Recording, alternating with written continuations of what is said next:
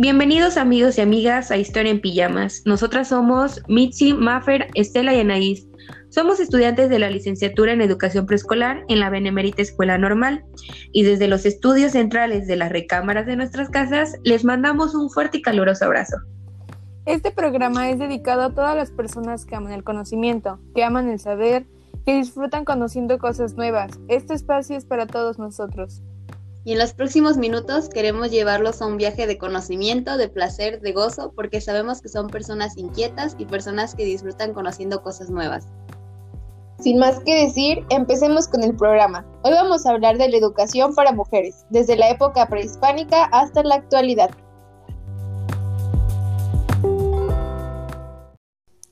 ¿Alguna vez han preguntado cómo fue la enseñanza escolar de la mujer entre los mexicas? Mixi nos hablará un poco sobre esto.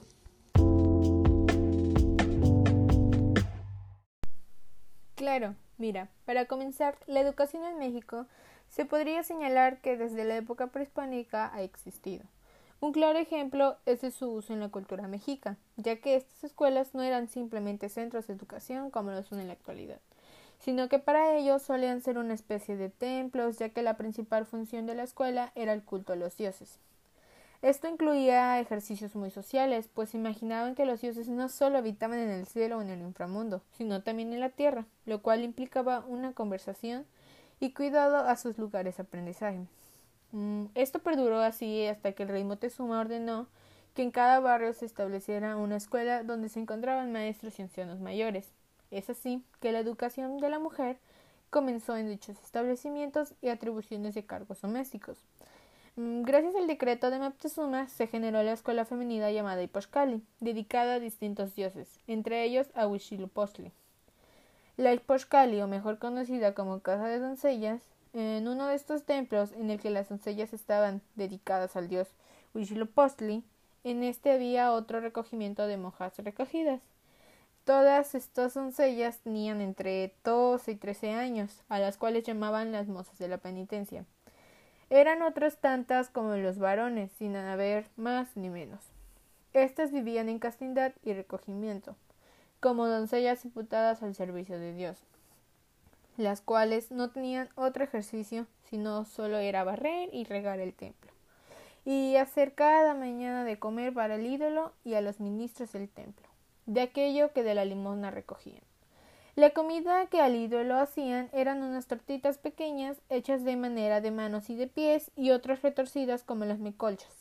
Con este pan hacían unos guisos de chile y se lo ponían al ídolo delante, y esto era cada día. Entraban estas muchachas trasquilonas y desde que entraban dejaban crecer el cabello. Vaya, ¿cómo es que era la educación en la época prehispánica? Pero, oye, Maffer, ¿cómo fue para las mujeres la educación durante el virreinato?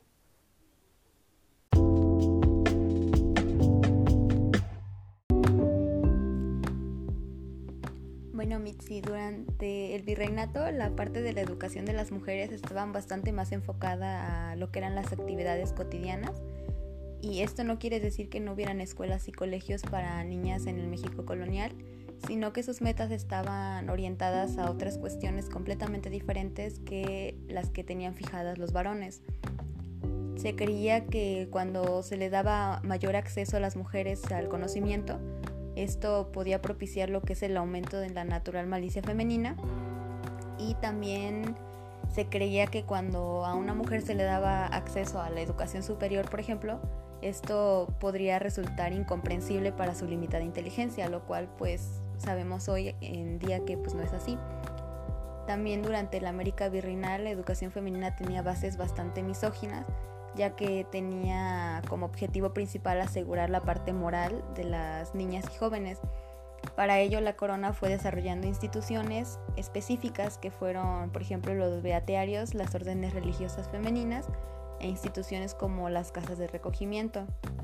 En este caso, los beatearios eran organizaciones de mujeres piadosas que se decidían como a realizar como una vida en común y asumían tareas donde perfeccionaban mucho la fe, servían en el bien común, albergaban y educaban niñas huérfanas, indígenas o mestizas.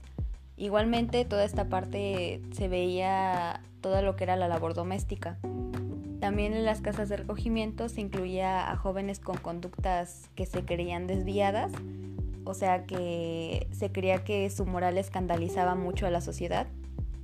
Y pues en estas vivían refugiadas que buscaban asilo, depositadas que eran abandonadas por sus maridos y también aquellas mujeres que habían caído en la desgracia, que eran huérfanas o, o hijas de mujeres que ya estaban ahí como residentes.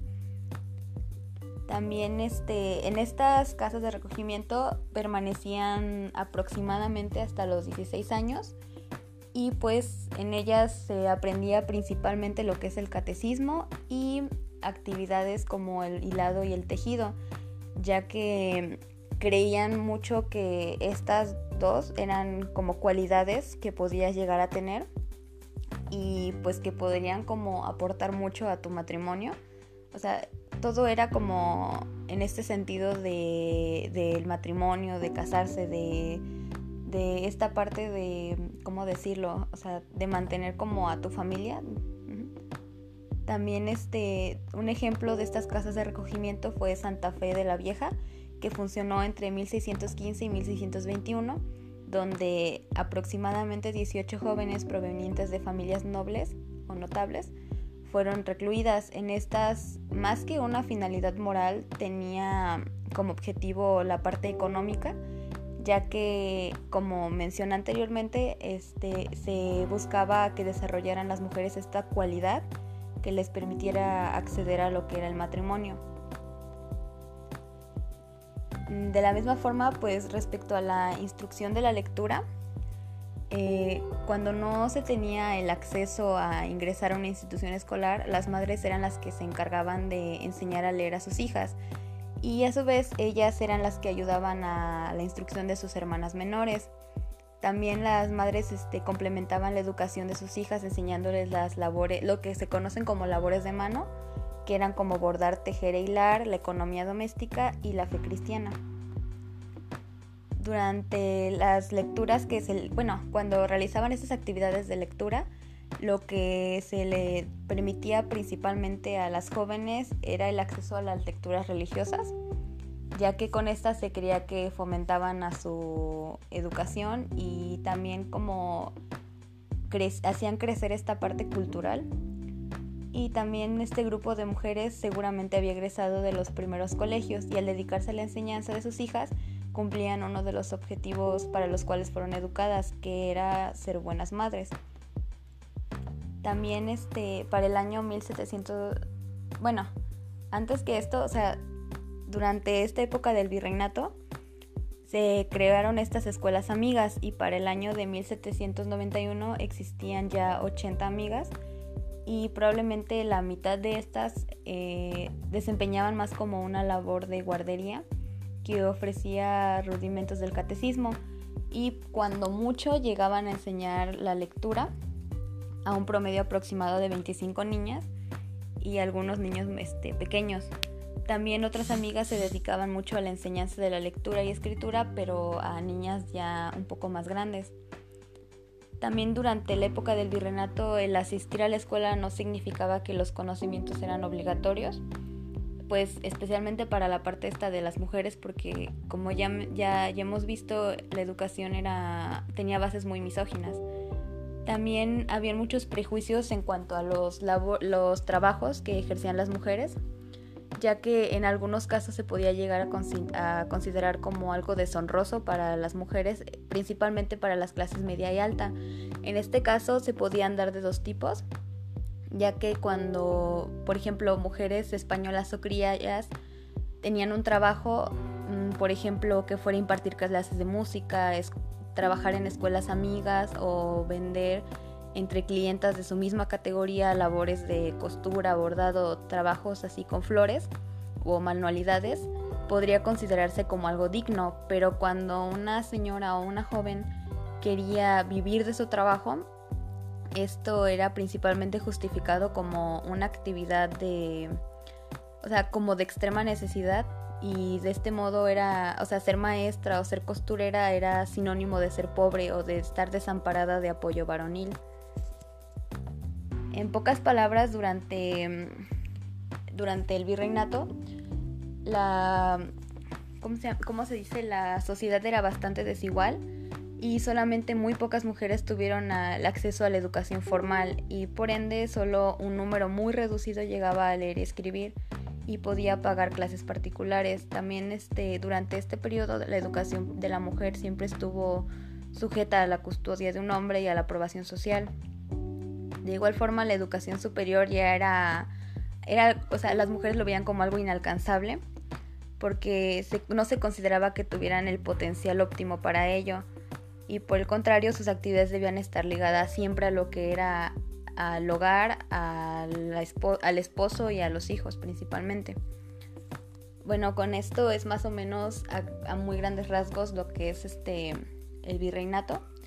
Y pasando a otro tema, eh, ¿ustedes saben cuál era el papel de la mujer durante la revolución? ¿Creen que se les permitía estudiar o que igualmente estaba la educación remitida solamente a las labores domésticas? A continuación Anaís nos hablará un poco más acerca de esto.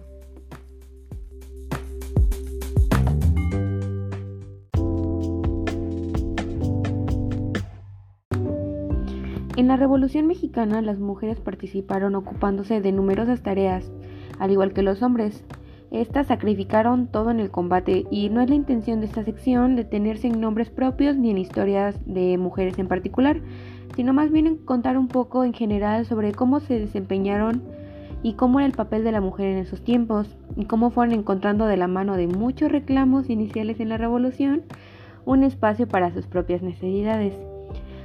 Es importante recalcar que desde sus orígenes prehispánicos y luego aún más durante el periodo colonial, eh, las mujeres mexicanas se han visto remitidas a las actividades domésticas, como al mantenimiento del hogar, la crianza de los hijos, su educación, estas imposibilitadas siempre a recibir la misma educación que los hombres y de participar en los asuntos políticos sociales, aunque más cercanas a asuntos relacionados a la iglesia. Estos movimientos revolucionarios que adquirieron progresivamente más el carácter de una guerra civil influyeron y modificaron fuertemente en la realidad que circundaba a las damas mexicanas. Inicialmente muchas siguieron a sus hombres o fueron forzadas a ocuparse del mantenimiento de las tropas. De alguna manera el hábito doméstico salía del hogar, ya que se encargaban de preparar la comida, lavar y arreglar la ropa de sus hombres también del cuidado de los niños e inclusive se, se, encargaban de levantarle la moral a la soldadesca. Sin embargo, podemos ver que desde el principio y a medida que se prolongaba la insurrección, ellas fueron tomando nuevos lugares y aumentando el número de sus tareas. A la hora de analizar estas actividades realizadas por las mujeres revolucionarias, será necesario distinguir entre las damas que ocupaban un lugar acomodado dentro de la sociedad y las, y las campesinas. Ok, es importante situarnos en esta línea del tiempo que llevamos, que antes de 1910 ya se encontraban escritos donde se pronunciaba en contra del porfiriato. De hecho, el periodismo y la literatura fueron los primeros medios de expresión para las mujeres en 1884 se fundó la primera revista femenina en México, Violetas de Anáhuac. Desde allí se hacían reclamos de igualdad entre ambos sexos y el derecho al sufragio para las mujeres, además de las críticas al régimen político. Eh, también muchas de ellas se dedicaron a actividades de propaganda, distribuyendo panfletos y publicaciones que contenían el pensamiento de los hermanos Flores Magón y más tarde los comentarios y pensamientos de Francisco y Madero. Todo esto en contra del gobierno y la reelección de Porfirio Díaz. Eh, se unieron a clubes liberales, incluso llegando a fundar más tarde sus propios clubes antireeleccionistas. Eh, tomando en cuenta la categorización de Lorena Hernández Reyes, estas fueron denominadas las sindicalistas. Hubieron otras que sirvieron de correo como emisarias entre los jefes revolucionarios contrabandistas de armas y espías. A estas se les dio el nombre de las conspiradoras. Mientras que a las mujeres campesinas fueron las que pasaron a la historia como las soldaderas, las adelitas o inclusive se les llegaron a conocer como las galletas. Muchas de las mujeres revolucionarias sirvieron como enfermeras que iban a la retaguardia. De hecho, las soldaderas hacían curaciones primitivas y cuando el dolor era extremadamente fuerte, brindaban bebidas o narcóticos para calmarlos. Además, cuidaban la pólvora y preparaban las cartucheras para sus hombres. de modo que paulatinamente fueron ocupando labores que implicaban una responsabilidad mayor hasta convertirse en soldados de la revolución, considerado un ambiente totalmente masculino, llegando incluso algunas a vestirse como hombres y a cambiar sus nombres femeninos adoptando un seudónimo masculino. De modo que durante este proceso histórico y posteriormente las mujeres experimentaron un cambio en su rol social. Se puede decir que esto fue un parteaguas para el papel de la mujer en la sociedad. Eh, los avances de la industrialización, el movimiento revolucionario mexicano y la penetración de las ideas feministas europeas abrieron un panorama de nuevas oportunidades a partir de la reivindicación del elemento femenino en la sociedad. Todo esto en la política, el trabajo y la educación. De hecho, para las mujeres revolucionarias significó una doble lucha, una por las causas generales de la revolución, otra por sus propias demandas como grupo. Fue el momento de crisis del orden impuesto el que les permitió salir de sus hogares y agruparse en torno a los reclamos de igualdad social y laboral con los hombres, tener el derecho a la participación política, al voto y a la educación. Posteriormente, el gran impulso se ve desde 1915 cuando el gobernador de Yucatán, Salvador Alvarado, hizo una convocatoria al primer Congreso Feminista sosteniendo que es un error social educar a la mujer para una sociedad que ya no existe, habituando a la que como en la antigüedad permanezca recluida en el hogar, el cual solo abandona para asistir a los araos y fiestas religiosas que no se le reivindica colocando en su tumba el epitafio romano. Cuidó su casa y supo hilar la lana, pues la vida activa de la evolución exige su concurso en una mayoría de actividades humanas. Aquí el gobernador Alvarado reconoce el cambio y será de él desde su gobierno quien pugne por las reivindicaciones en educación y sociales también, convocando al segundo Congreso. Los seres de cambio llegan al Congreso Constituyente de 1916-1917 y aunque en la Constitución de 1917 todavía no se había reconocido el voto femenino, las mujeres siguieron luchando por sus derechos y por la igualdad, cada vez más organizadas, consiguiendo el sufragio femenino en 1953. Durante los años que transcurrieron hasta 1953, las mujeres siguieron conquistando derechos, así en 1917 el presidente Venustiano Carranza dispuso la ley de relaciones familiares donde en esta se igualaba al hombre y a la mujer, al menos en el ámbito hogareño. En 1919 se fundó el Congreso Nacional de las Mujeres que bregaba por la igualdad entre hombres y mujeres. Eh, en este se pedía la igualdad de salarios, la igualdad de oportunidades y se hacían escuchar a través de la revista de la mujer. Sigamos avanzando un poquito más en esta línea del tiempo que hemos llevado a lo largo de lo que va del podcast. Veamos qué tiene Estela por contarnos.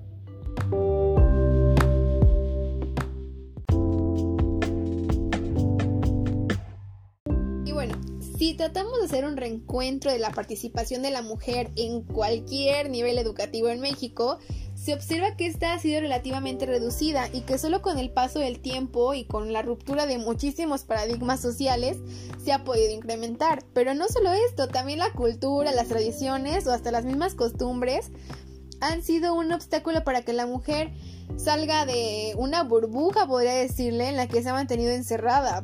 Una burbuja llena de prejuicios que estos han sido impuestos por la misma sociedad y a través de la educación se han transmitido valores de igualdad de género, se han superado actitudes sexistas o hasta el propio machismo. Pero la realidad a lo largo de la historia ha reflejado una diferencia en la transmisión de conocimiento según el género sexual. Hablando de esto, me gustaría referir el término del sexismo. Este se va a referir a las desigualdades de género que están presentes en diversos aspectos sociales, económicos y políticos, y que también excluyen a la mujer en la realización de actividades que de manera activa son llevadas a cabo mayormente por el hombre. Podría decir que se trata de un racismo de sexo por la mujer. la desigualdad de género es independiente de la condición económica de hombres. Y también pues de mujeres, puesto que se reproduce bajo un esquema educativo masculinizante que se encarga de establecer a cada sexo las tareas que le corresponden de acuerdo a los estereotipos determinados por la sociedad. Por ejemplo, a las mujeres se les asigna la labor doméstica, mientras que a los hombres se les relaciona con el ámbito público con el ámbito social. Y bueno, ante esta situación discriminatoria se puede asegurar que la inmersión de la mujer en la educación es la pauta principal para superar la subordinación femenina. Es por ello que este aspecto se vuelve primordial en la transmisión de valores equitativos y antisexistas. Para observar cómo México ha evolucionado en las últimas décadas la discriminación de género, se analizan dos factores muy importantes, que van a ser la alfabetización y la matrícula educativa. También la discriminación de género debilita de muchas formas las perspectivas de las mujeres de recibir la educación. Por ejemplo, los matrimonios a edad temprana o el trabajo doméstico llevaban a muchas niñas y jóvenes a abandonar la escuela. Las mujeres han tenido un aumento notable en la participación en la educación superior y su presencia en las universidades. Esta última ha llegado incluso a rebasar a la de los hombres. Este, pero por otro lado, durante las últimas dos décadas se detecta un importante incremento en el último mm, número de ocupaciones que antes se consideraban tradicionalmente masculinas. Puedo hablar de la administración de empresas o de leyes, por ejemplo. Como ocurre en otros países, en México se ha dado una creciente inserción de las universitarias en las carreras de comercio dedicadas a los negocios o a la administración o a las finanzas.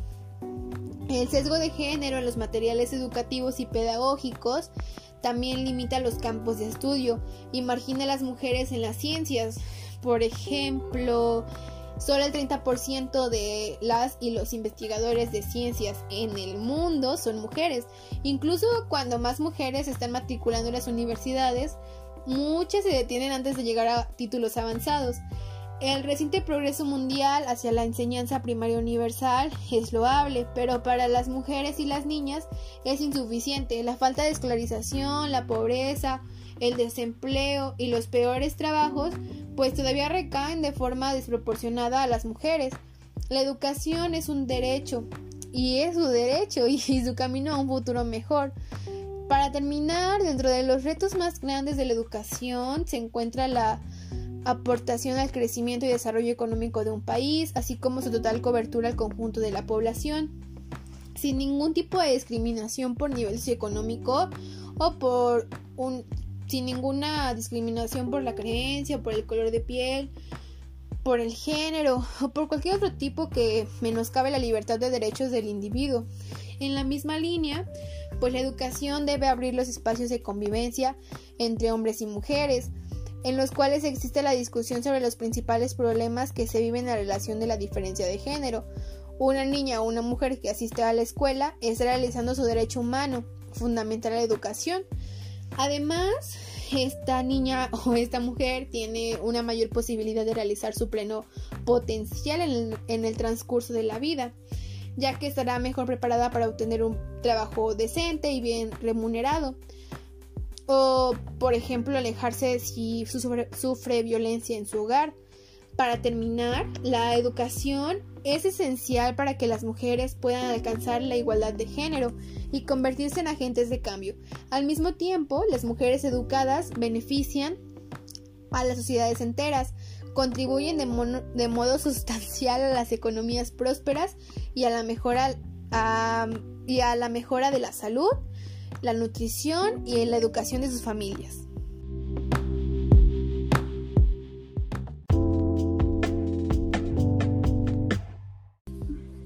Para finalizar este podcast, podemos ver que durante mucho tiempo el rol femenino en la sociedad se remitía en forma predominante a las actividades domésticas. En la actualidad, la presencia de la mujer, por ejemplo, en el aspecto académico, se ha incrementado de manera considerable, y aunque aún, no hay un ligero rezago en el nivel superior, la mujer cada día accede más a la educación media. En México, además de considerar la alfabetización femenina, es importante conocer el avance hacia los diferentes niveles educativos los tiempos y situaciones han cambiado. En la actualidad la mujer ha trascendido en varios aspectos, no únicamente en laborales, sino también en los educativos. Cabe destacar que la educación de la mujer ha ido cambiando constantemente con el paso del tiempo y con ello ha tenido avances muy significativos en el proceso de la formación y de la integración de la mujer en la sociedad y en la educación.